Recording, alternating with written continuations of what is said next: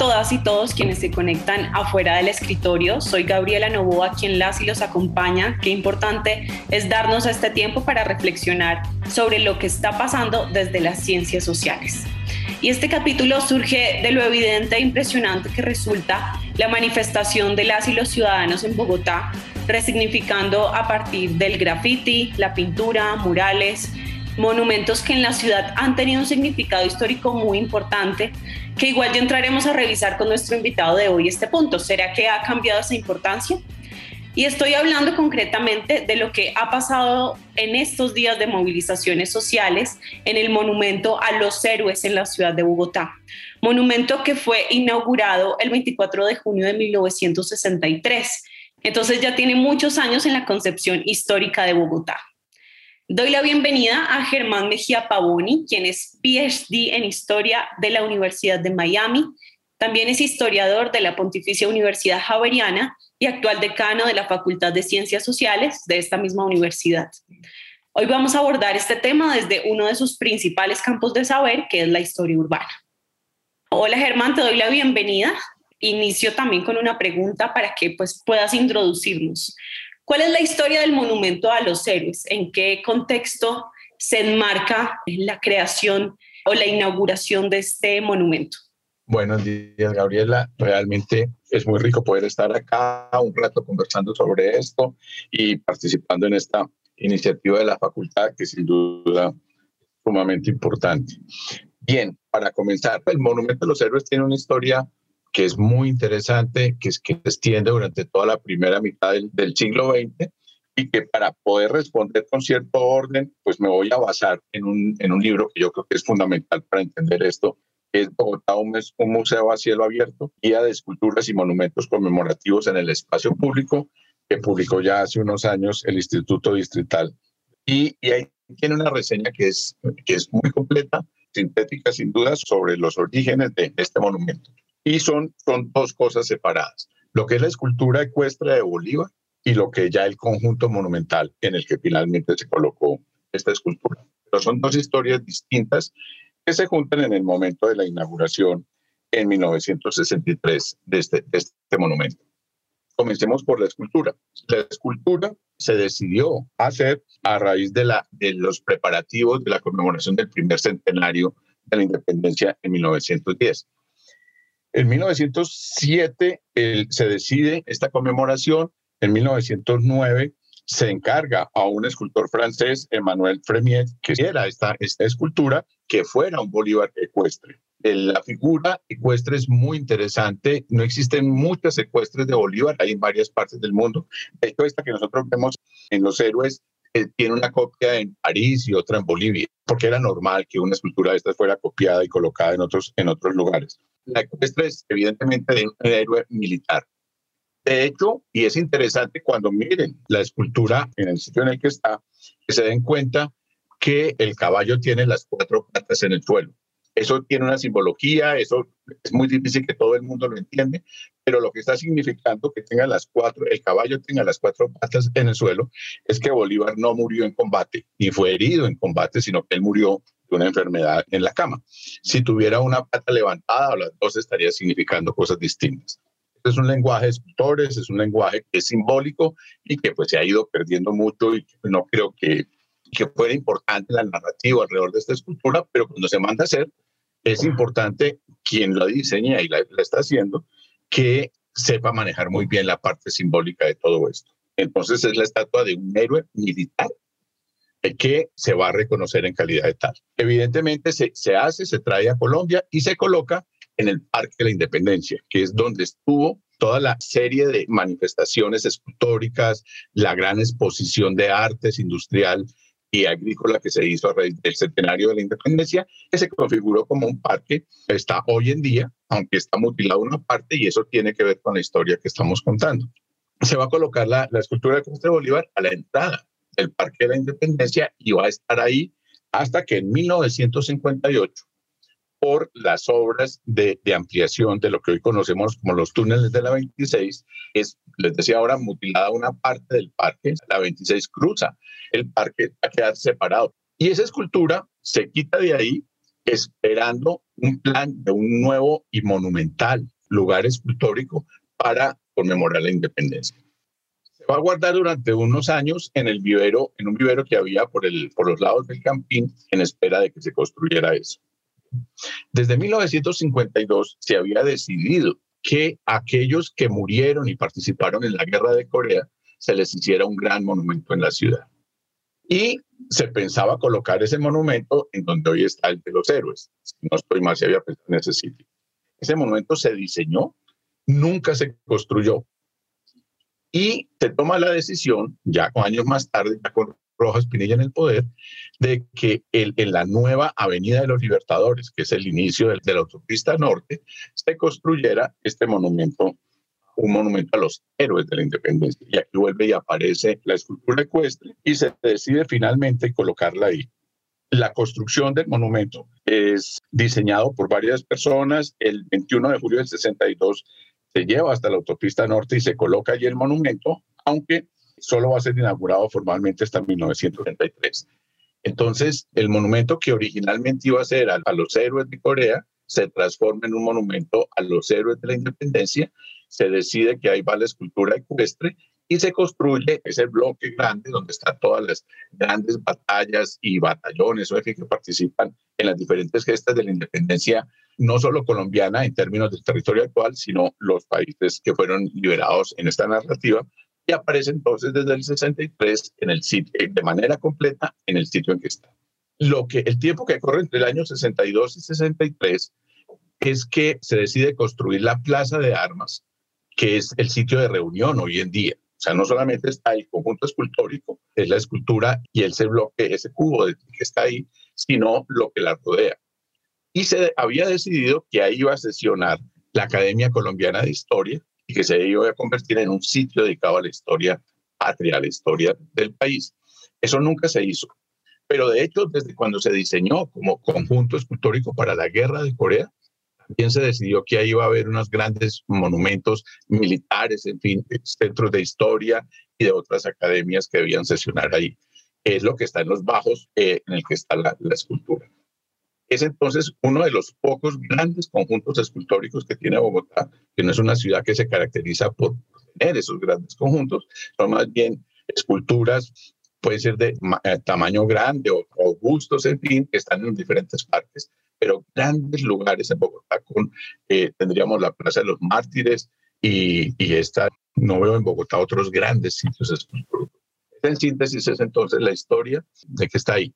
Y lo que valdría la pena resaltar es cómo hacia los años 50, en uno de los momentos de crisis del país, se está decidiendo la construcción de estos conjuntos escultóricos.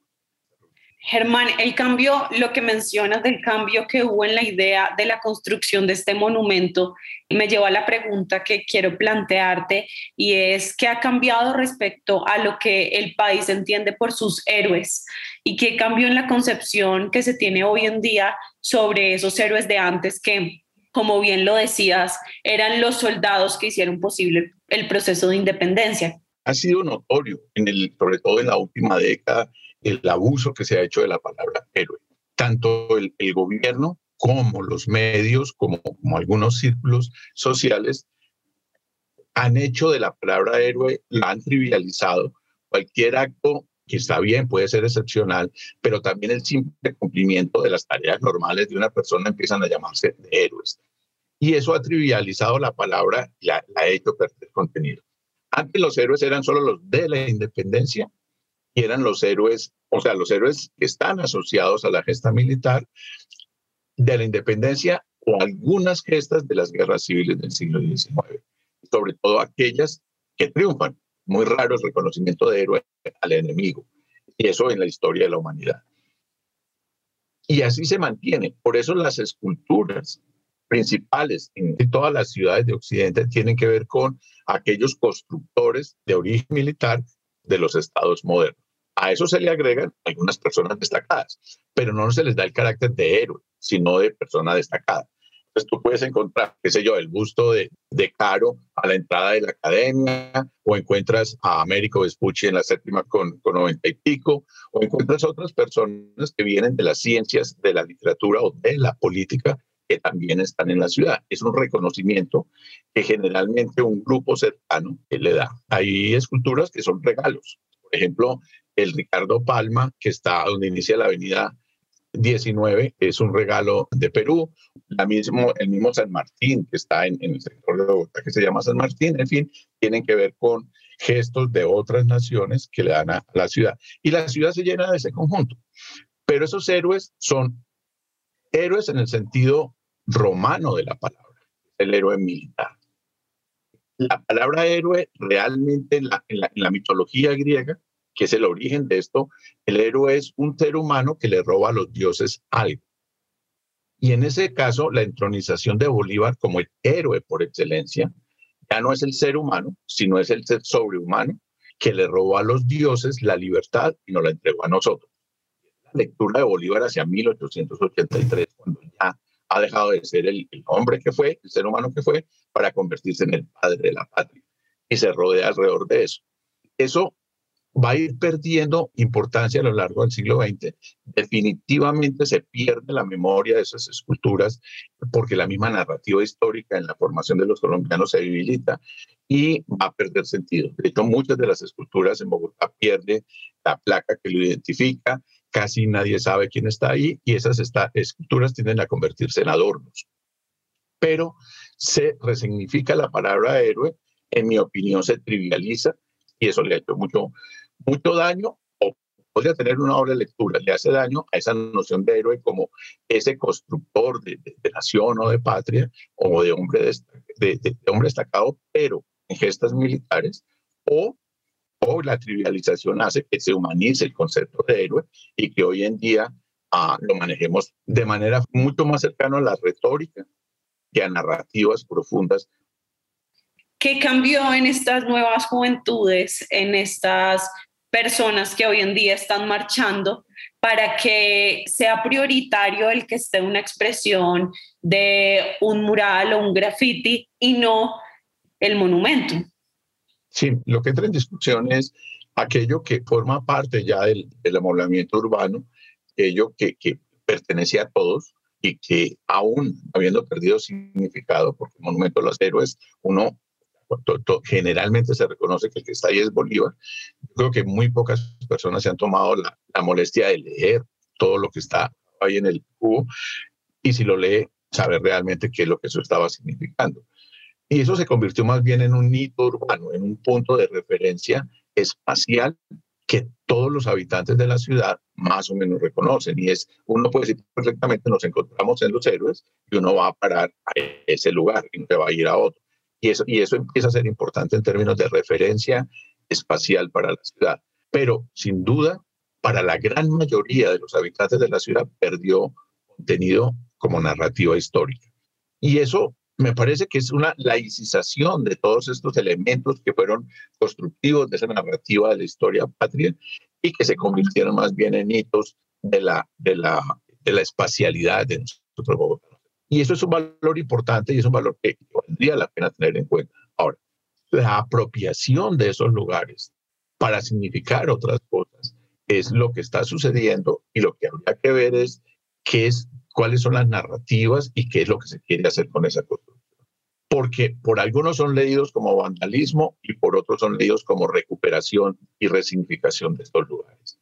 La 80 va a seguir siendo, y los héroes va a seguir siendo, el lugar eh, es el lugar en Bogotá que tiene, ese elemento. Pero los grafitis que empiezan a aparecer, el convertir en héroes a los desaparecidos por los falsos positivos, eso empieza a, digamos, a tener otras connotaciones que son las que valdría la pena analizar, que es quererle dar un nuevo sentido a otra, a una cosa.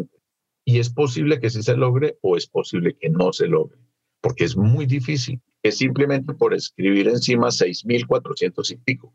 Es lo que veo que se colocó con relación a los falsos positivos, a los, desaparecidos, puestos encima de las batallas y los batallones de la gesta de la independencia. Claramente, yo, yo lo interpreto de esa manera, es necesario que nosotros volvamos a construir un pasado, porque el pasado al que ese monumento forma parte, ciertamente se nos convirtió en adorno y en hito urbano porque desapareció. Pero la superposición del otro no necesariamente tiene ya una narrativa capaz de expresar eso, sobre todo si se está usando la palabra nuevos héroes. Ahí yo veo que hay confusiones en la construcción, de pronto es muy temprano para empezar a hablar de toda esta nueva construcción que sin duda necesitamos los colombianos, y, y por lo tanto hay los gestos que son gestos que se quieren imponer sobre otra narrativa. Y en esa imposición hay actos que uno puede entender, pero que creo que por sí mismos no justifican la manera como se está haciendo, eh, pero sí justifican la necesidad de que eso se esté haciendo. No, sé si me explico con eso último. Y es, sin duda, estos monumentos forman parte todos de un pasado que fue construido por unas élites que vieron en la gesta militar, en las gestas de construcción militar de la patria, la explicación última de nuestra historia. Hoy en día eso no nos dice nada, pero la pregunta es, entonces, ¿qué la estamos reemplazando por qué? narrativa es la que tenemos ahora? Y esa narrativa, ¿a qué lugares simbólicos va a dar? O sea, si la alternativa es construir una estatua nueva, quitando la anterior, pero es colocar una escultura, mi pregunta es, ¿ese es el medio simbólico apropiado para estas nuevas narrativas? Y ahí podríamos empezar a construir. Pero estamos en una fase de toma del, lugar, de, apropiación del lugar, que ojalá dé lugar a la construcción de estas narrativas. Entonces, el cubrir el monumento anterior con grafitis, con pinturas, prenderle fuego, son gestos de la confrontación, pero todavía no son gestos de la construcción de esa narrativa nueva que estamos necesitando. Bueno, Germán, y Tú ya mencionabas algo sobre eh, la apropiación del espacio y quisiera que conversáramos sobre el que se haya corrido lo que hemos entendido durante mucho tiempo por el centro de la ciudad. ¿Qué significado tiene que hoy ese punto de reunión de las manifestaciones sociales no sea preferiblemente el centro de la ciudad como venía siendo, sino que sean los héroes? Sí, y en eso ha ido ocurriendo algo importante. Yo creo que es más de valor. Yo no sé si es táctico o estratégico, pero sucedió algo que es muy importante. El valor simbólico de la Plaza de Bolívar sigue existiendo. Y el hecho, y en estos días de estas manifestaciones, por supuesto, la plaza ha estado también activa y ha sido objeto de tomas y objeto de, de enfrentamientos con las fuerzas militares, por supuesto. Yo no creo que la plaza haya perdido la importancia, pero si la singularidad es, antes cualquier manifestación tenía que terminar en la plaza, porque ese era el lugar simbólico por excelencia. Pero empezó a ocurrir algo, Bogotá es demasiado grande. Si uno, si uno tiene en cuenta que algo como la, si uno, si uno une la autopista norte con la Caracas, que forma parte del mismo continuo, uno tiene cerca de 40 kilómetros. Entonces, la lejanía de las cosas hacía que el efecto de las marchas fuera secundario todo aquello que ocurría saliendo del Parque Nacional y terminando en la plaza ponía en jaque un pedacito de Bogotá menor, pero que apenas era un pedacito. Luego el resto de la ciudad seguía su vida tranquilo, como si nada hubiera pasado, y muchos se enteraban en los noticieros. Luego, lo nuevo que aparece desde el 2019, esto no es de ahora, es que para que las marchas sean escuchadas, no pueden reducirse a la Plaza de Bolívar. Insisto, se siguen haciéndose la plaza, pero deben ocurrir también en otros lugares de la ciudad para poner en jaque a la ciudad. Tú, no bloqueas a Bogotá bloqueando la séptima, la 26 y la, y la 10. No le hace mayor efecto a la ciudad. Pero si tú al mismo tiempo, hoy en día, los lugares estratégicos, los portales de Transmilenio, o la 100, más que la 80, la 100, la 80, ahora explico por qué, pero tú logras poner en, en, jaque a la ciudad. Ahí sí. Entonces yo creo que ha sido más que nuevos lugares simbólicos, son lugares donde tú logras que la, la expresión colectiva la marcha, el bloqueo, sí tengan efecto sobre Bogotá y luego se implique a todos empiecen a estar a favor, en contra, en fin, pero se logra implicar a todos. Yo creo que la 80 se convirtió en lo que se convirtió, yo no sé si estoy equivocado en lo que voy a decir, puede que sí, pero los, las manifestaciones querían ir a la 100 y el SMAT lo impidió. Luego quedaron concentrados en la 80 y la 80 se convirtió en ese lugar. Todas maneras, la 80 es una, eh, en, confluyen, eh, eh, la 80 confluye la autopista y tú bloqueando la 80 logras bloquear gran parte del norte. no todo, pero logras bloquear. Hubiera sido más importante la rotonda de la 100 con 15 o abajo en la autopista donde la norte Quito Sur que entra a la autopista, la 68 en la 100, en fin, eso es un gran nudo de comunicaciones donde tú logras poner en jaque todo el norte de Bogotá. El ESMA lo impidió y los dejó hasta la 80. Y en la 80 se encuentran con este monumento de los héroes y lo empiezan. Pero de todas maneras la 80 es un lugar de confluencia de, de la 80 con la autopista y, va a tener gran importancia para la ciudad. Es también uno de los, de los nodos de Transmilenio importante. Pero la explicación última es que Bogotá es multicéntrica y si tú quieres realmente impactar toda la ciudad, no te puedes reducir a la Plaza de Bolívar. De hecho, lo que ocurre solo en la Plaza de Bolívar tiene impacto en los noticieros, tiene impacto en la noticia que se genera sobre eso, pero no logra poner en jaque a la ciudad. Los portales de Transmilenio, las grandes avenidas donde confluyen con otras grandes avenidas, son los puntos estratégicos hoy en día bueno, y ya como para empezar a finalizar, pero creo que es uno de los puntos más importantes de esta conversación, quisiera que nos, que nos contaras o que destacaras algunos de los hitos históricos, puede ser en el país o en Bogotá, en los cuales la movilización social logró conquistar nuevos espacios o logró que se resignificaran ciertos espacios históricos de, de Bogotá o del país? Creo que la manifestación en calle, digamos, no es tan nueva. La calle siempre ha sido un lugar donde, donde expresar el descontento y la oposición y nosotros tenemos desde, hay una famosa, el 7 de marzo del, de 1849, donde hay una expresión de artesanos y sectores trabajadores de la ciudad contra la elección de José Hilario López, y eso ya es una pedrea, literalmente en el sitio donde estaba ocurriendo la elección, se apedrea la puerta y todo eso, y uno podría empezar a hacerle seguimiento a estas expresiones. Lo que es importante tener en cuenta es que, aunque la manifestación tiende a ser parecida, las motivaciones sí son distintas. A comienzos del siglo XX, las grandes marchas que se dieron en calle motivadas por artesanos, cuidando o pidiendo la protección a su trabajo, o el, agravio que sintieron panaderos y otras personas hacia finales del siglo XIX por expresiones de la prensa conservadora y de la iglesia sobre ellos, que los llevó hasta es un gesto que se ha repetido en, Colombia en estos días, apedrear la alcaldía o la casa del alcalde o los lugares de gobierno. También lo que sucedió, por ejemplo, con el incendio de la, la casa de Eduardo Santos, en fin, en, ya en la época, a mediados del siglo XX, son, son expresiones. Ahora, una gran manifestación que sigue estando en la memoria, yo creo que ha ido perdiendo ya, pero, pero que sigue siendo importante es la famosa marcha del silencio esta fue la típica marcha que comienza en la séptima al norte y termina en la Plaza de Bolívar. Entonces, no es un lugar nuevo, es la manera de realizarse. Y la aparición de, otros lugares en la ciudad, como el que hablamos ahora de los portales de Transmilenio, en fin, como nuevos lugares de, de manifestación. Pero indudablemente la calle es un lugar de expresión de aquel que no está siendo escuchado, de aquel que no encuentra otra manera de, de expresarse para ser tenido en cuenta.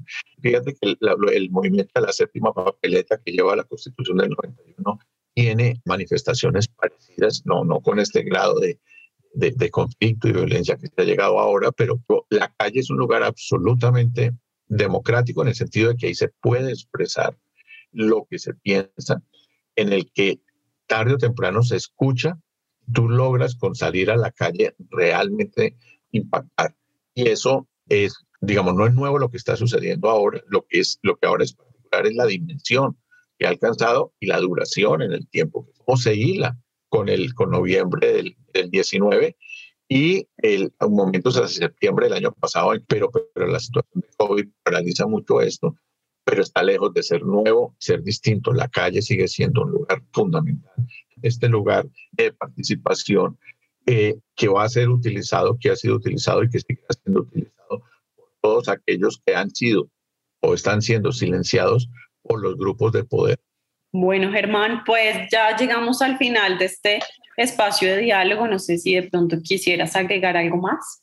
No, no, no, simplemente decir que es importante que seguir leyendo lo que está ocurriendo. Realmente está ocurriendo algo sumamente importante entender que eh, el gran llamado a nosotros, historiadores, ciertamente es qué narrativa es la que se está construyendo. Hay una, la frase de un gran historiador que le ha dado muchas vueltas en los, en los últimos meses y es cuál es el pasado que nuestro presente necesita. Y ese pasado no es el de la historia patria, no es el que construyó, por supuesto, las élites del, constructoras del Estado Nacional y que lo mantuvieron durante la primera mitad del siglo XX, pero tampoco lo es la narrativa que se trató de construir en, las universidades o, en fin, en la segunda mitad del siglo XX. Yo creo que nosotros necesitamos hacer preguntas básicas, nuevas, que logren incluir. Te doy solo un ejemplo. No basta con mencionar mujeres en la independencia para crear una nueva narrativa. Bueno, Germán, mil gracias por este espacio de conversación, de reflexión. Eh, gracias por darnos esta visión desde la historia de las manifestaciones que se han dado en el monumento a los héroes. Creo que ya quedamos con un panorama mucho más amplio, igual con muchos temas aún por profundizar.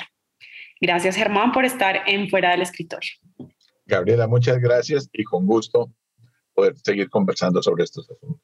Si quedaste antojada o antojado y quieres saber más de estos programas, ingresa a www.javeriana.edu.com. Y si quieres seguir conectado o conectada con los contenidos de la Facultad de Ciencias Sociales, síguenos en arroba Ciencias Sociales PUG en Facebook. En Twitter estamos como C Sociales PUG en Instagram nos puedes encontrar también como Ciencias Sociales PUG. Y no dudes en conectarte con nuestro Spotify Ciencias Sociales más cerca. Todos los derechos de fuera del escritorio están reservados para la Facultad de Ciencias Sociales de la Pontificia Universidad Javeriana.